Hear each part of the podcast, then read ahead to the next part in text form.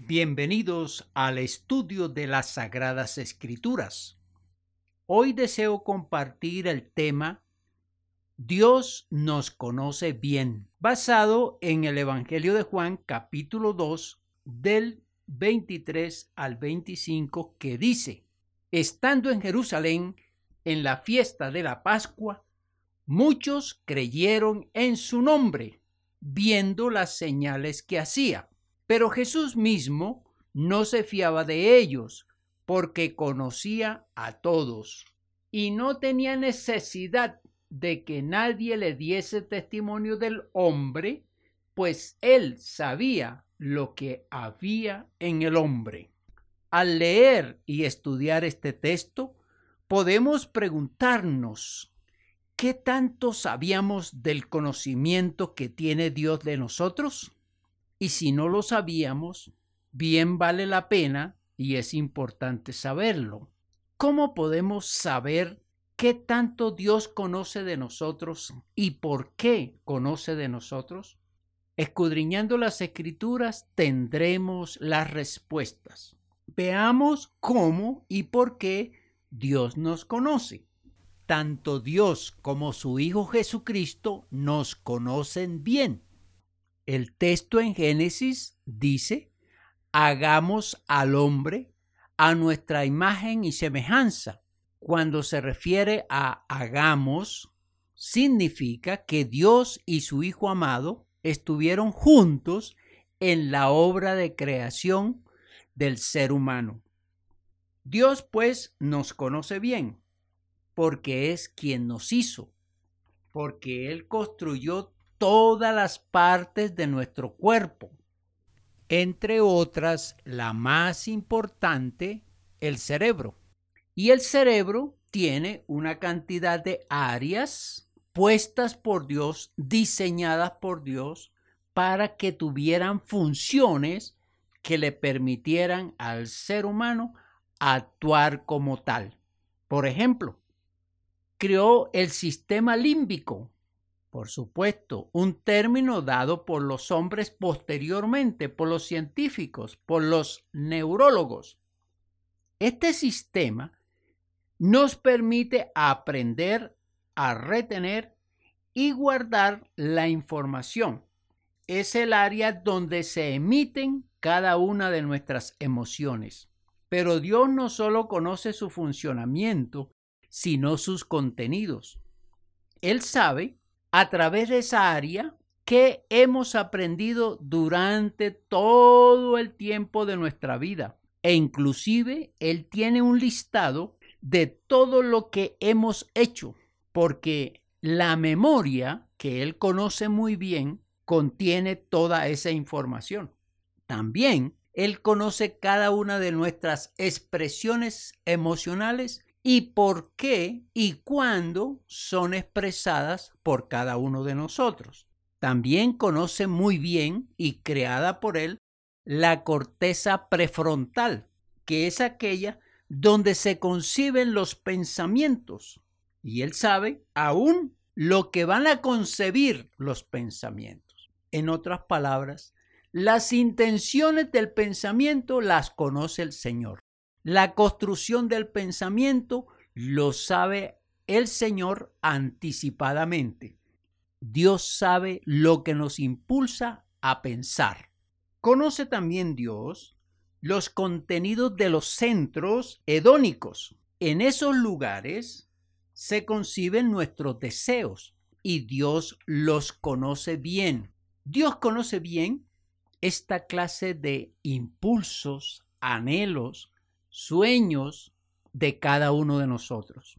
Siguiendo con este tema del conocimiento de nuestro cerebro, hay otra área que también conoce muy bien el Señor porque la crió, es la red edviana, donde se registran todas las experiencias nuestras. Esta guarda las anotaciones de todos los hechos buenos y malos que nos han permitido establecer sus diferencias. Y podemos seguir hablando de todas las áreas de nuestro cerebro que tienen funciones que destacan al humano con la imagen y semejanza de Dios.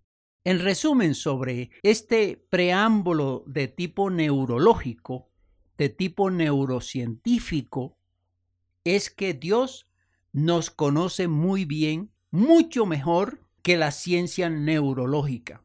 Podemos decir también que Dios nos conoce mucho más y mejor que nosotros mismos. Esto me hace acordar de una frase que expresó Toybi Blatt, un judío polaco que después de padecer en el campo Sobibor en la época nazi, él dijo estas palabras, nadie se conoce a sí mismo. Y es una gran verdad. Él llegó a esa conclusión luego de experiencias, luego de actitudes, luego de impulsos, luego de deseos que concibió estando en ese lugar terrible, en ese lugar de reclusión por causa de su eh, raza y de su fe en Dios. Así que Dios nos conoce mejor que nosotros mismos.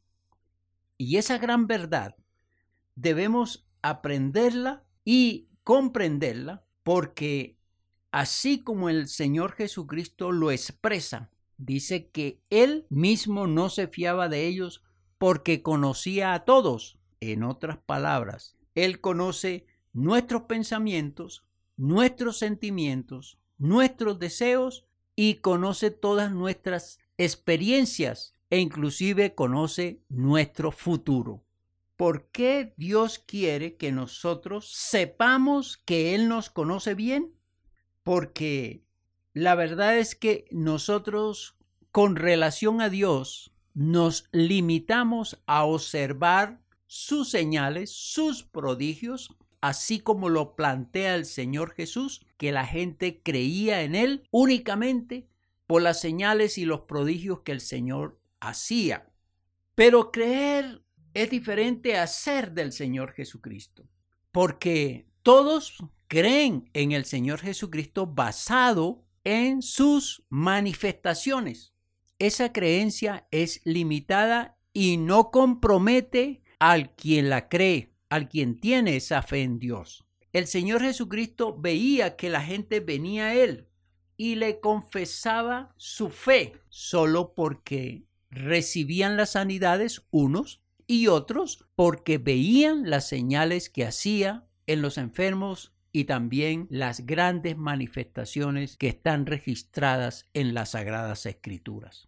Muchas personas creen en Dios porque necesitan su ayuda, necesitan sus manifestaciones, necesitan que Él obre en poder para ayudarlos en sus enfermedades, en sus dificultades y en sus necesidades. Esto es muy diferente a lo que significa creer y seguir a Cristo Jesús. Creer y seguir a Cristo Jesús implica un compromiso, una entrega, una dependencia y una imitación de quién es Jesús.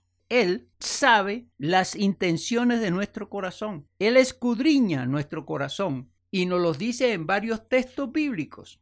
Por ejemplo, en Lucas, en el capítulo número 5, versículo número 22, dice, Jesús entonces, conociendo los pensamientos de ellos, respondiendo, les dijo, ¿qué caviláis en vuestros corazones? Este es un texto que nos ayuda a comprender que para el Señor Jesucristo nuestros pensamientos, nuestras actitudes, nuestros deseos, nuestras inclinaciones, Él las conoce muy bien y no se fía de las personas que no son sinceras, que no son auténticas, que no tienen un sentimiento real, permanente y comprometido con el Señor Jesús. Él no puede ser engañado. Mucha gente viene a Jesús buscando milagros, buscando bienestar, buscando paz, amor, gozo, pero no le buscan para que les perdone sus pecados, para que les ayude a tener una vida mejor relacionada con Dios para que les ayude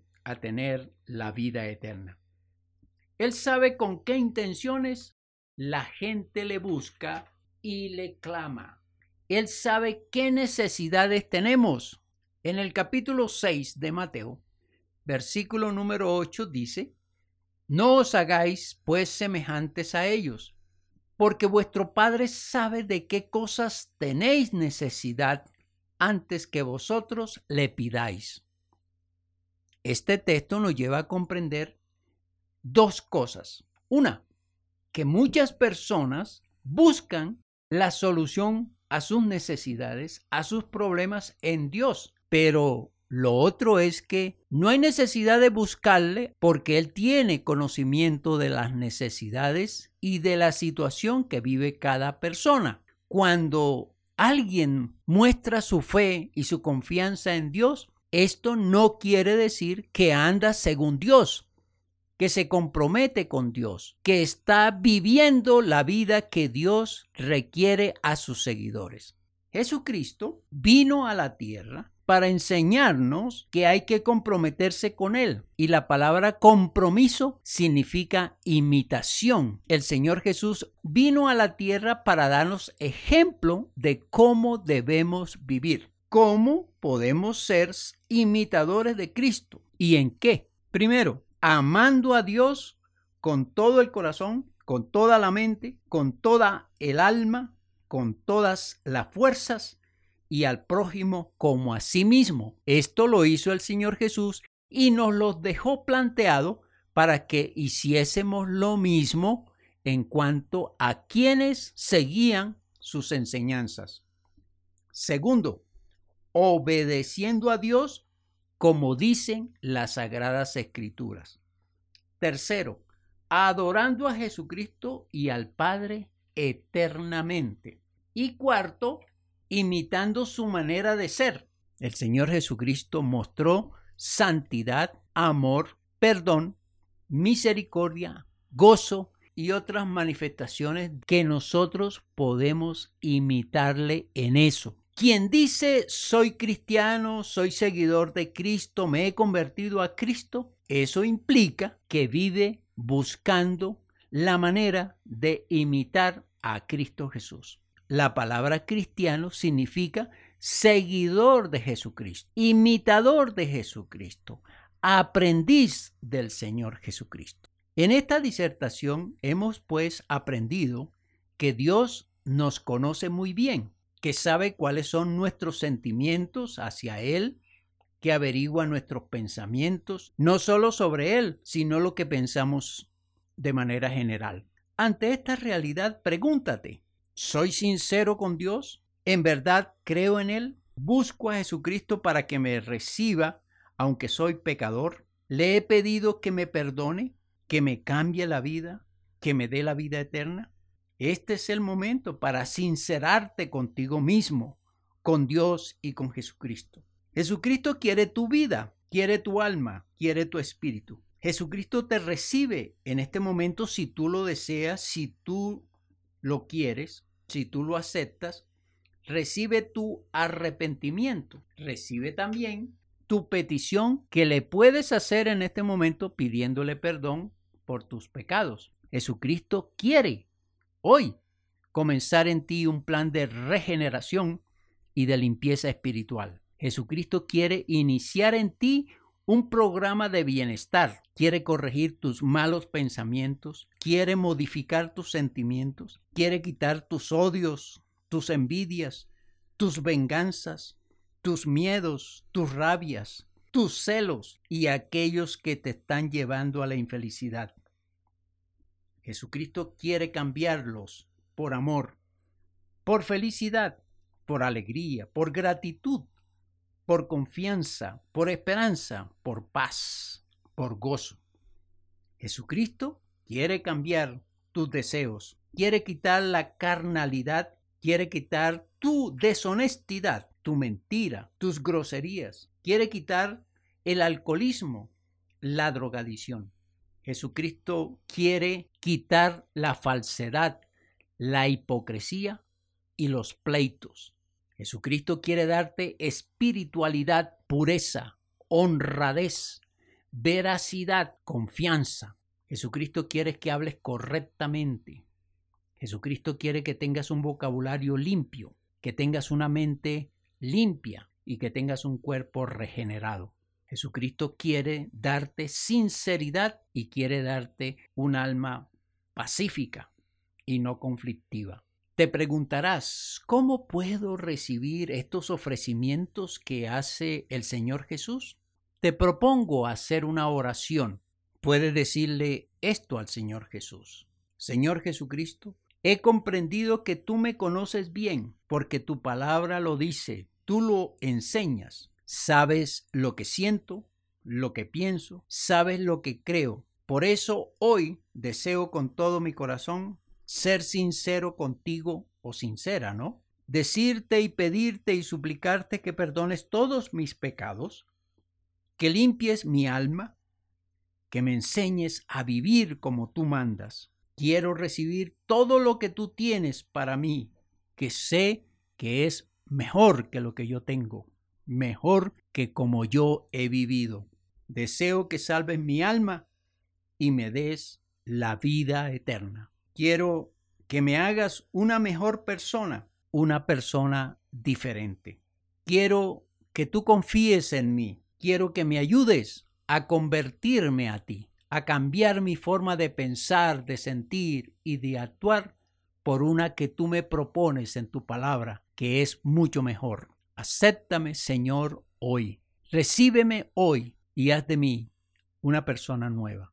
Si has hecho esta oración, cree que el Señor Jesucristo te ha recibido, te ha perdonado y empieza a transformar tu vida a partir de esa oración.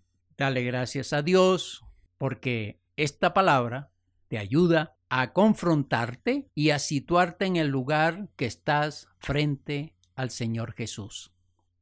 Dale muchas gracias. Espero que Dios te siga bendiciendo y te ayude a comprender su palabra. Escríbenos a nuestro correo salvos por Jesucristo arroba salvos por Jesucristo arroba gmail.com. Que Dios te siga bendiciendo.